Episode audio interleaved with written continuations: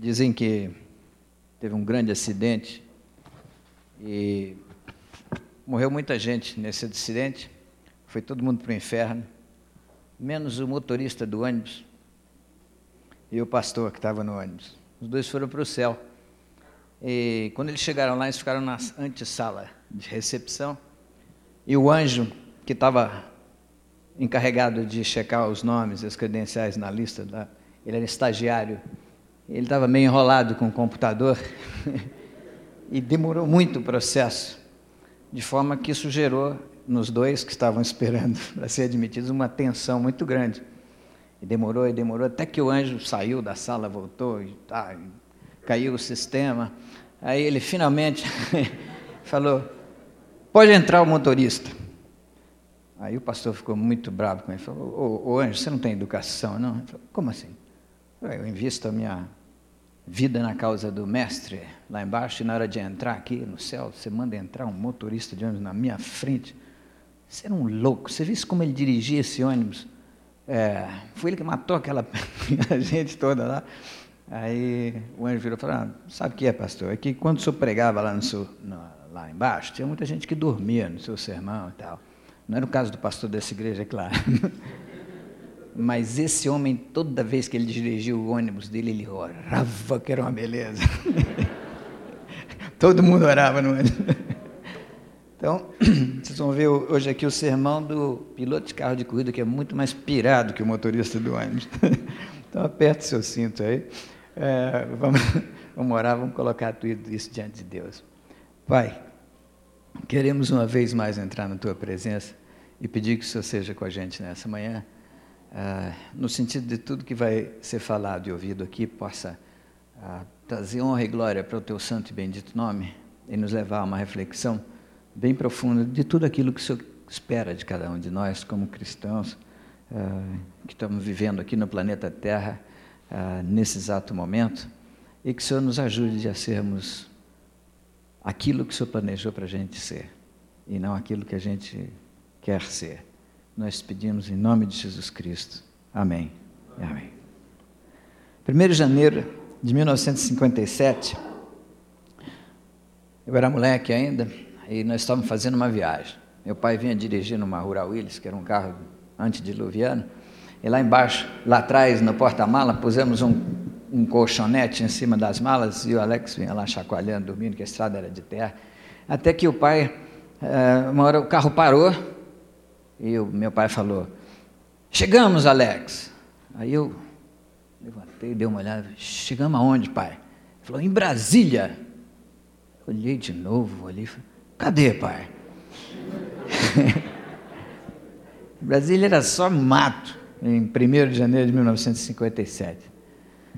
E aqui, meu pai veio logo em seguida, eu vim junto com ele, minha mãe não pôde ver, porque vim junto, porque ela estava tendo o quarto filho, eu era o mais velho, então ela ficou em Anápolis com as minhas outras duas irmãs, e eu vim para cá com o pai, pioneiros, nem pioneiros éramos, nós éramos piotários, porque o pioneiro veio em 60 no asfalto, quando estava tudo bonitinho pronto, mas a gente viu essa cidade sair do nada, e foi um negócio assim muito legal. Essa cidade saiu do nada do sonho de um cara chamado Juscelino Kubitschek. Falei, vai sonhar bem lá em Brasília. Toda vez que eu entro no Palácio da Alvorada, que tem lá aquela frase antológica que ele, que ele pronunciou na época, desse planalto central, dessa solidão sem fim, que em breve se tornará em palco das grandes decisões nacionais, é, lanço meus olhos para o futuro e eu te vejo um futuro brilhante para o meu país. Alguma coisa assim, eu fico todo arrepiadão. Falei, cara sonhava, mandava bem no sonho. Mas em 1960, é, 21 de abril, a cidade foi inaugurada e eu assisti uma festança que eu nunca tinha visto na minha vida, coisas que eu nunca tinha visto. Entre uma das grandes atrações, é, tinha uma corrida de automóvel ali em volta da rodoviária. E eu fiquei tão motivado, eu falei, o dia que eu crescer eu vou ser piloto. É isso aí. Não cresci muito, mas marquei o exame do motorista de motorista para o dia do aniversário. Só que fui com tanta sede ao pote que atropelei a baliza, fui reprovado. Uma vergonha. O pessoal pensa que todo piloto de automóvel é bom motorista. Não é verdade, não, e nem tem que ser.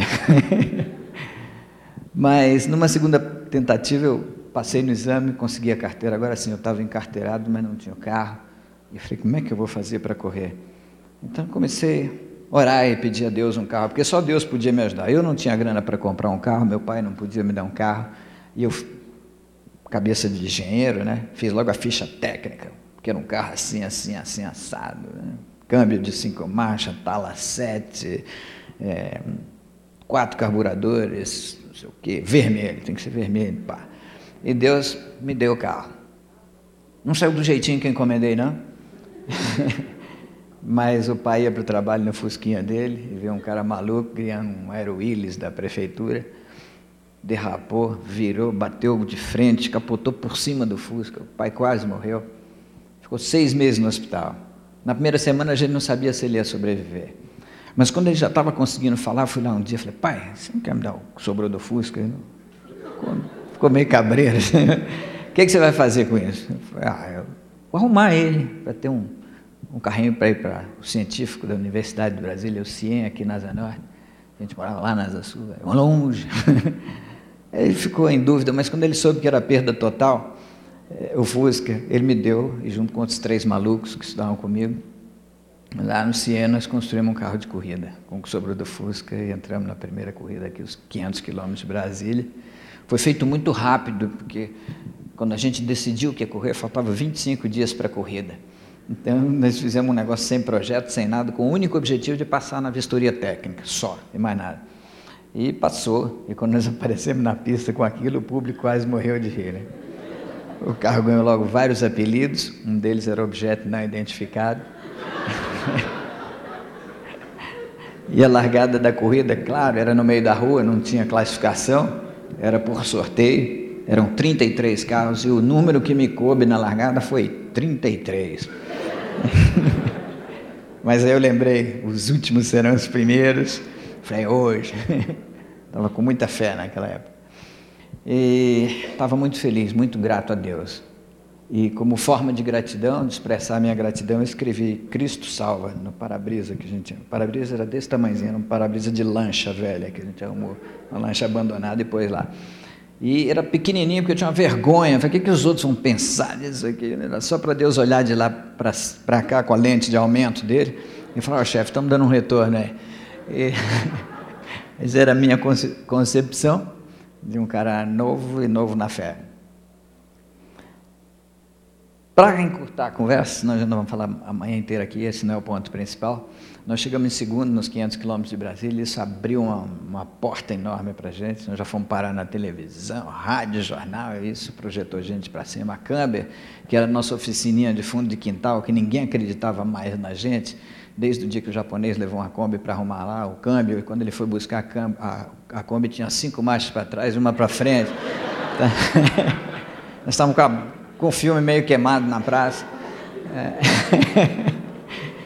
Mas quando a gente construiu esse carro e ele andou tão bem, ele chegou em segundo nos 500 quilômetros de Brasília, os caras do Rio de São Paulo vinham de Alfa, Renault, Porsche para cima da gente, a gente com aquela lepra chegou em segundo, então foi muito bom. E a gente começou a correr e essa carreira foi, foi, foi crescendo até que eu fui campeão brasileiro, número um no ranking dos pilotos brasileiros, aí eu ganhei um prêmio Vitor de piloto revelação e, e, e, aí o JB fez uma entrevista comigo. O jornalista falou: não manjo nada disso, mas o redator-chefe quer uma matéria sobre por que desse Cristo salvo. Sim, porque aí eu já estava morando em São Paulo, a turma da igreja do tio Cássio junto comigo para Interlagos. Quando eu ganhava a corrida, eles puxavam um violãozinho e executava o tema do Cristo Salva que eles desenvolveram lá, e fazia-se um silêncio no autódromo, eles panfletavam um, um, folheto que eu escrevi chamado GP da Vida, onde eu fazia uma analogia entre as corridas e, e a corrida da vida, e as faixas na arquibancada, eles estavam muito curiosos. Aí, eu, aí ele falou, não manjo nada disso, dá para você escrever a matéria? Eu falei, tá legal, me dá aí dois dias. Fui conversar com o meu pastor, pastor Enéas Tonini, aí a quatro mãos nós escrevemos um artigo, Cristo salva do que e por quê? Aí apresentamos o plano da salvação, as quatro leis espirituais, de uma forma bem esportiva. E, para nossa surpresa, quando eu li o JB de domingo, eu me toquei que eu tinha pregado para 450 mil leitores do JB. Eu falei, uau! Aí caiu uma ficha, muito grande. que o esporte é um excelente meio de comunicação do Evangelho. E foi aí que Deus começou a me dar essa visão que é possível a gente alcançar o mundo inteiro para Cristo através da linguagem universal do esporte. Quando um homem corre 100 metros em menos de 10 segundos, todo mundo já entendeu. Quando o Tafarel pegou dois pênaltis na Copa de 98, mais um na Copa de 94, e se ajoelhou apontando para o céu, todo mundo entendeu que ele estava, a mensagem que ele mandou através de um gesto. Se ele tivesse falado um baita sermão em português, só nós teríamos é, é, entendido e os patrícios da Leimar, né? Mas como ele falou na linguagem do esporte, todo mundo entendeu. Então foi aí que eu entendi que isso era um campo missionário. E daí eu passei a aumentar o tamanho desse Cristo Salvo, até que ele era maior do que eu nas pistas, quando eu alugava para pôr nas, nos muros de proteção e, do mundo inteiro, e era a minha maneira de falar de Jesus. Não sei se era mais eficiente, mas com certeza era mais rápido, 300 né? por hora. A turma falava, a turma falava assim, lá vem ele, já foi. Né? Então, se eu escrevesse, porque Deus amou o mundo de tal maneira que deu seu Filho unigênito, para que todo aquele que nele crê não pereça, mas tenha a vida eterna, não dá para ler 300 por hora. Mas, mas se a gente puder condensar toda a mensagem da Bíblia inteirinha em duas palavras, é Cristo salvo. E muitos anos depois, agora já na era moderna, quando eu estava pilotando o medical car da, da Fórmula 1, eu fiz isso durante três, três temporadas no mundo inteiro, encontrei um, um, um australiano que era meu herói. Ele já tinha pendurado a chuteira, eu encontrei ele em Monza. Aí eu falei, Tim Schenken, my hero, meu herói. Ele olhou para mim e eu podia ver assim as engrenagens do cérebro dele going zim, procurando um nome para essa cara que falou com ele.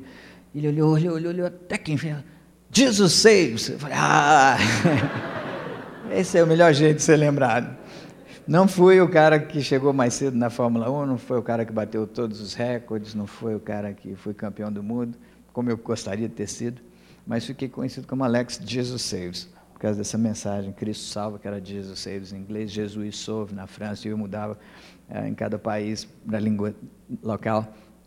E essa foi a maneira que Deus uh, me usou para ser um proclamador do Evangelho através do esporte. E eu vou passar um filmezinho rápido aqui. É, tem que ser rápido, né, Carol? Senão não vai dar tempo. Esse filme foi feito para promover o meu último livro, mas conta um pouco da história, um pouco das coisas e conclui essa parte. E eu tenho uma mensagem para dar para essa igreja aqui rapidinho depois disso. Vamos lá. Bom, então é isso aí. Agora eu vou falar do princípio mais que vencedor.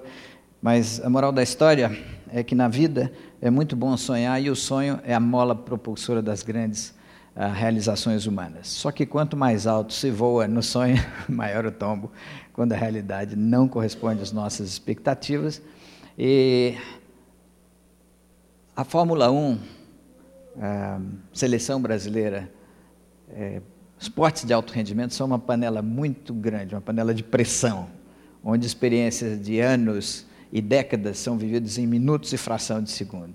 Mas é aí que a gente aprende muito a pôr em prática as coisas. Foi aí que esse princípio do apóstolo Paulo, é, que em Cristo nós somos mais que vencedor, mais que vencedores, é, foi muito testado na minha vida e isso me ajudou muito. Foi por isso que eu escrevi o livro Mais que Vencedor. Eu não vou contar essa história, depois, se vocês quiserem ler o livro, tem alguns lá na, na saída, porque eu tenho outra mensagem para deixar aqui com vocês.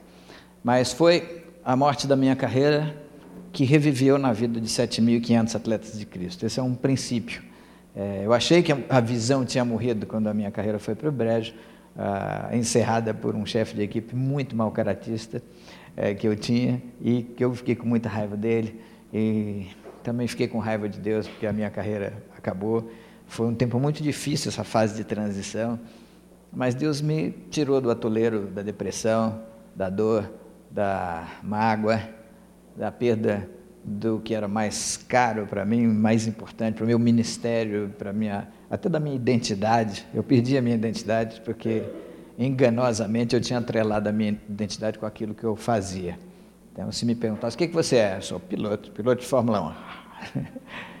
Só que de repente eu estava a pé e deixei, aí passei a ser o João Ninguém, porque a minha identidade era o que eu fazia. Então Deus me tirou desse buraco aí e me pôs nas mãos um volante de uma máquina muito mais rápida na pregação do Evangelho, que, é, que são os atletas de Cristo. E junto com os atletas de Cristo, toda aquela experiência, tudo aquilo, a visão é, renasceu na vida não de um cara, o One Man Band, andando pelo mundo inteiro com essa frase Cristo salva, acelerando que nem um louco, uh, mas 7.500 atletas de Cristo, principalmente a turma do futebol, que é o esporte mais democrático e mais popular no mundo inteiro, onde o grandão joga, o baixinho joga, o bem nutrido, o subnutrido, o bem instruído, o pouco instruído, é, o preto, o branco, o futebol é o esporte número um e é o esporte mais democrático. E não só isso. Quem, para cada Pelé que existe nesse mundo, existe milhões de peladeiros, ou seja, tem muita gente que pratica o esporte a nível é, amador ou a nível recreacional, e quem joga admira muito mais quem joga bem. Então, esses, esses heróis do esporte brasileiro, do futebol, têm muita credibilidade para eles dizerem o que quiser, eles têm um poder de influência na sociedade extraordinária, para o bem ou para o mal. Só que eles eram muito heróis vilões até, até a chegada de Cristo no meio do futebol. Quando João Leite se converteu ah, e abriu a revista Placar e viu esse carro pintado de vermelho com Cristo salvo, ele falou: Puxa vida, se esse maluco pode andar 300 por hora falando de Jesus Cristo, eu tenho que fazer alguma coisa. Ele pôs um Cristo salva na camisa de goleiro dele, ele era goleiro do Atlético Mineiro, estava jogando na seleção também, e isso deu o que falar no meio esportivo do futebol. E até que um dia um juiz anotou na súmula que o goleiro do Atlético Mineiro estava fazendo propaganda na sua camisa. E naquela época era proibido publicidade nas camisas. A camisa do clube era sagrada, só podia ter o emblema do clube. E então a CBF mandou um telex, não era nem fax, era telex naquela época, para o Atlético Mineiro, dizendo que se o goleiro não tirasse aquela mensagem, o clube ia perder os pontos no campeonato. Então ele foi convidado a tirar o Cristo Salva da camisa. E quando ele entrou em campo, e saiu em tudo que é jornal e revista, é claro, deu, foi assunto da mídia, aí perguntaram, e agora, como é que você vai fazer sem o Cristo salva na camisa? Ele falou: tiraram da camisa, o Cristo salva, mas não tiraram do meu coração. É que ele foi publicado no Globo, e quando um jovem atacante goiano que estava brilhando no Grêmio e foi campeão brasileiro leu aquilo, ele falou: puxa, que coragem desse cara. Esse cara é bacana. E, e quando os dois se encontraram, eles tinham muita coisa em comum para compartilhar e ficaram conhecidos dois como João Leite o goleiro de Deus e Baltazar, o artilheiro de Deus. E junto eles deram um pontapé inicial para esse movimento chamado Atletas de Cristo. E quando eu voltei da Inglaterra, depois do fim da minha carreira, é, eles me convidaram para fazer parte de Atletas de Cristo. E já que eles estavam jogando e eu não estava mais, então eu servi como 22 anos, durante 22 anos e meio, como diretor executivo de Atletas de Cristo. E a gente experimentou, assim, um, uma onda se a gente fosse surfista, a gente podia dizer que pegou uma onda do tamanho de um tsunami. Deus empurrou esse ministério para frente de uma forma extraordinária e houve o milagre da multiplicação. De dois atletas, João Leite e Baltazar, nós chegamos a 7.500 atletas cadastrados nos nossos computadores. E com isso, essa mensagem foi muito longe. A ponta do iceberg, os, os, conhecidos são os que jogam na seleção brasileira, é claro, mas tem muitos outros que praticam esporte a nível é, recreacional, a, a, nível amador, e, e esses homens deram o recado. Então, o nosso negócio, é, nós estamos na nossa praia no reino de Deus, em uma palavra, é proclamação. E formamos os proclamadores, é claro. Aí temos que fazer discipulado, mentoração, capelania.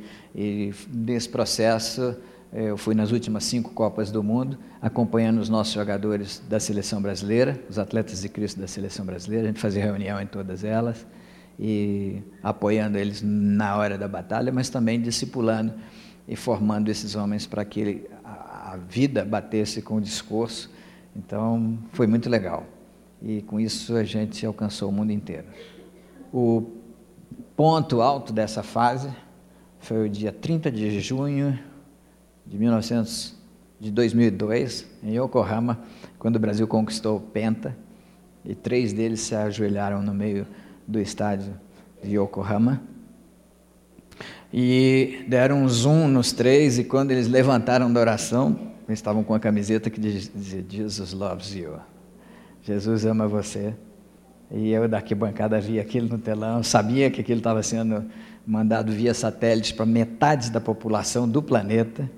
Eu falei, Deus, pode me levar, porque eu já cumpri o meu, o meu papel aqui na Terra. A minha ambição secreta era estar metido em alguma encrenca que falasse de Jesus, do amor de Jesus, para mais gente do que já tinha sido feito em toda a história da humanidade. E aquele foi o dia, aquela foi a hora. Em poucos segundos que eles estiveram no ar com aquela camisa, o mundo ouviu falar do amor de Jesus. As repercussões são enormes, o feedback foi tremendo. Missionários lá na Conchinchina, vocês não sabem que o meu ministério aqui foi impulsionado por aquela cena, porque eu não conseguia me comunicar com a, com a cultura local, até o dia que aqueles caras apareceram com uh, Jesus ama você, e um monte de gente veio me perguntar, por que, que eles fizeram aquilo? Aí eu pude entrar em campo e dar o recado inteirinho que eu não consegui dar em décadas de ministério aqui.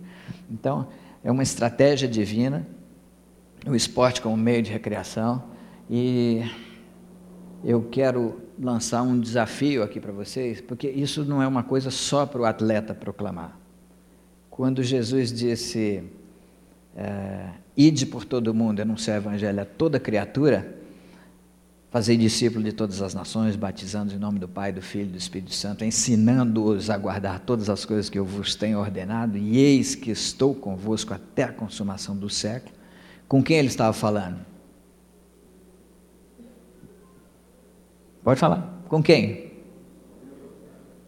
Conosco. Conosco é bom, mas pode ser melhor ainda. Comigo. Amém? Então, esse negócio da linguagem universal do esporte como meio de, de comunicação é uma sacada divina, assim, uma ferramenta de ceifa de última geração, onde todo mundo pode participar.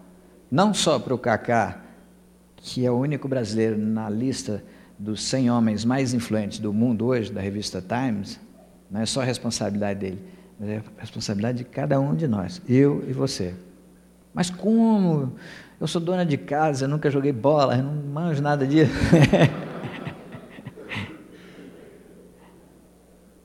Uma vez eu caí de paraquedas numa convenção de mulheres, lá em Vitória do Espírito Santo. Tinham 5 mil mulheres lá, lideradas pela esposa do pastor Enéas Tonini.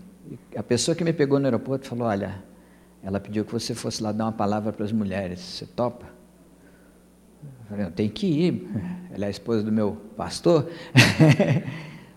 Mas eu falei, Deus, o que, que eu vou falar para essas mulheres? Eu fui orando, Senhor, me dá uma palavra aqui. Eu nunca falei para mulher, meu negócio é falar com atleta. E eu estava com as pernas tremendo, até subir no, no, coisa no ginásio de esporte, eu não sabia o que dizer. Aí quando eu cheguei lá, Deus me deu a luz, pum. Eu falei, olha, é o seguinte, é isso que eu faço, esses são os atletas. Mostrei um pedacinho de um vídeo que eu tinha feito. Pá.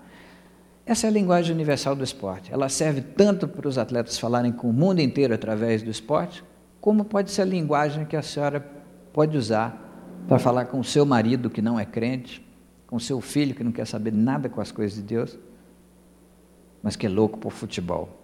Se a senhora falar com ele em futebolês, eles vão entender. Elas levantaram, bateram palma, todo mundo. E eu tinha levado um material para várias programações que eu tinha que fazer, material de Atletas de Cristo, elas compraram tudo.